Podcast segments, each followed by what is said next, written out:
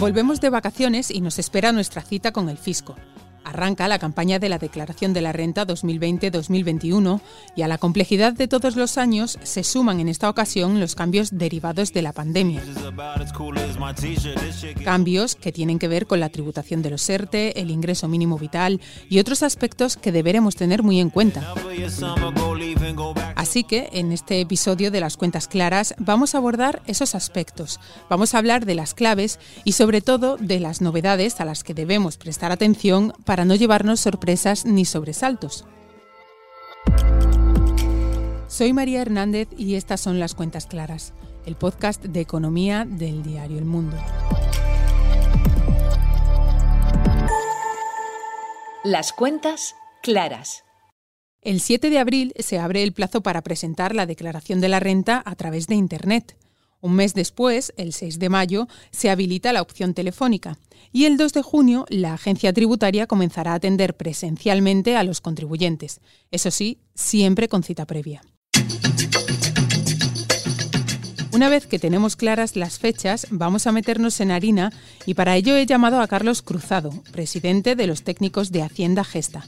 Carlos, quiero empezar por una de las novedades principales de este año y es la que puede afectar a personas que han estado en ERTE a consecuencia de la pandemia. ¿Todas esas personas tienen que hacer la declaración o hay algunas que pueden quedar exentas? Eh, ¿Cuál es su situación? Sí, los trabajadores que han estado en ERTE durante el año pasado tienen que tener en cuenta que al haber cobrado prestación del Servicio Público de Empleo y el salario de su empresa, eh, se va a considerar que han tenido dos pagadores y por tanto baja el límite para presentar declaración de los 22.000 euros, que es cuando hay un solo pagador, a los 14.000.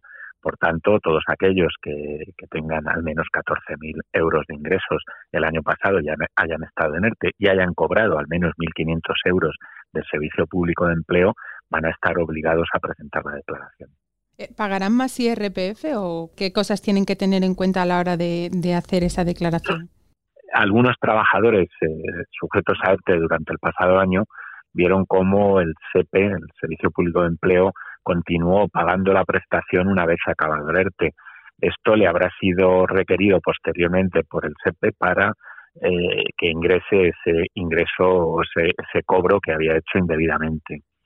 Eh, esto va a afectar en su declaración de la renta siempre y cuando no haya sido notificado a tiempo por el Servicio Público de Empleo a la agencia tributaria. Si lo ha notificado ese pago indebido y por tanto ha modificado la, bueno el certificado de retenciones o en, la declaración de retenciones del Servicio Público de Empleo ese dato, no habrá ningún problema. El problema será si aparece en el borrador esa cantidad cobrada indebidamente y en este caso, bueno, si ya ha procedido a la devolución de, de, esa cantidad en el año 2020 o en el 2021, este trabajador tendrá que modificar el borrador. Eh, por esto, una de las cosas que vosotros este año, em, bueno, llamáis la atención o aconsejáis a los contribuyentes es que revisen bien el borrador, a los contribuyentes que, hayan estado en esa situación, que revisen bien el, borrador antes de confirmarlo, ¿no? Que comprueben que ese borrador no incluye la cantidad pagada además por el SEPE o, o bueno, esta otra alternativa que tú nos dices. Efectivamente, nosotros siempre aconsejamos a todos los contribuyentes que revisen el, borrador antes de confirmarlo.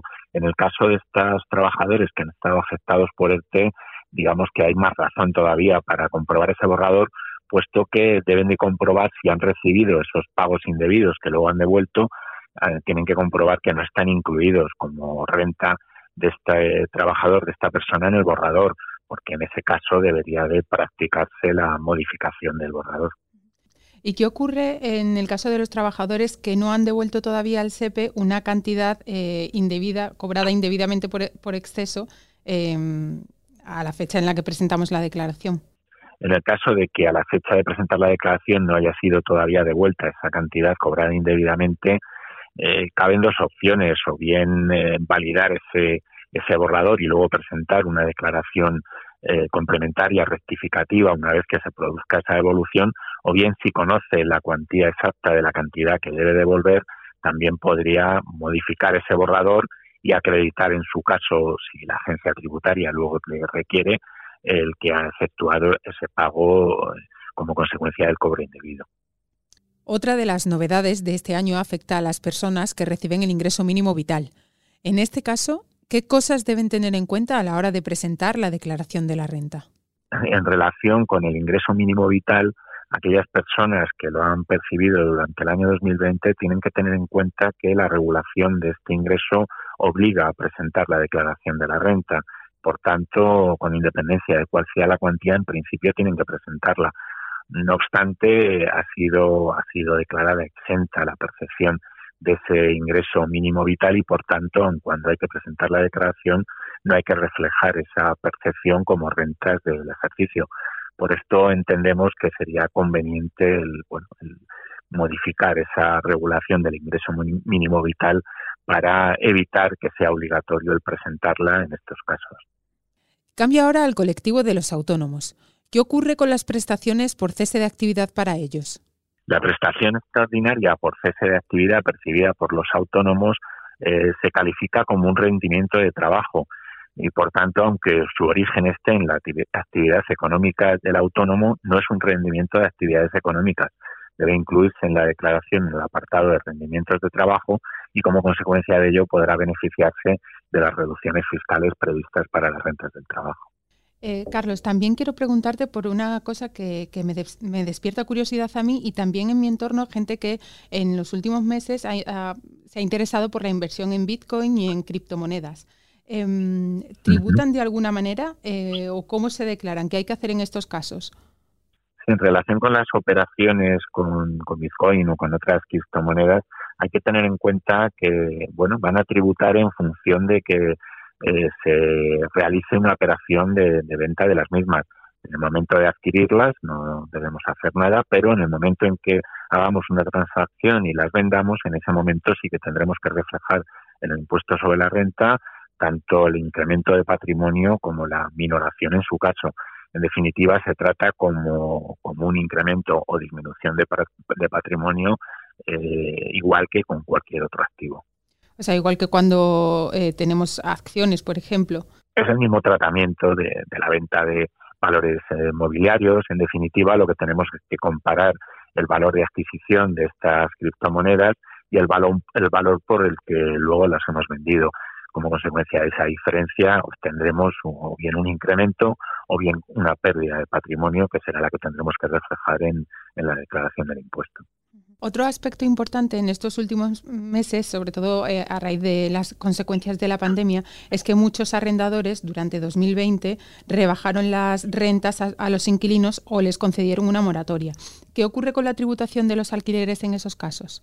En los casos de rebajas o moratorias por los alquileres como consecuencia de la pandemia, los arrendadores deben tener en cuenta que deben reflejar como ingresos los nuevos importes acordados por, por las partes. Además, tienen que, recordar que siguen siendo deducibles todos los gastos necesarios y que no será necesario imputar rentas inmobiliarias durante esos meses, ya que el inmueble ha seguido arrendado.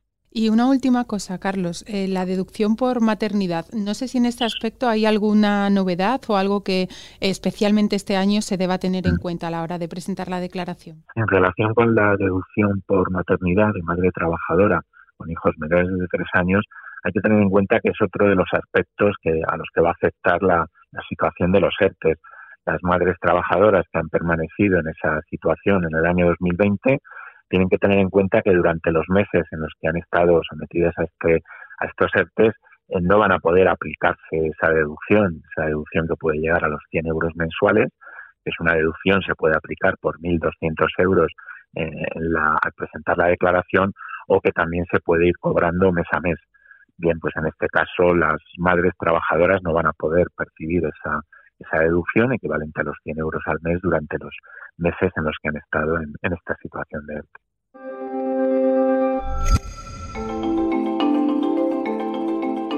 Hasta aquí este episodio 18 de las cuentas claras, que como escucháis ha tenido como única protagonista la declaración de la renta. Y seguramente seguiremos hablando de ella en las próximas semanas.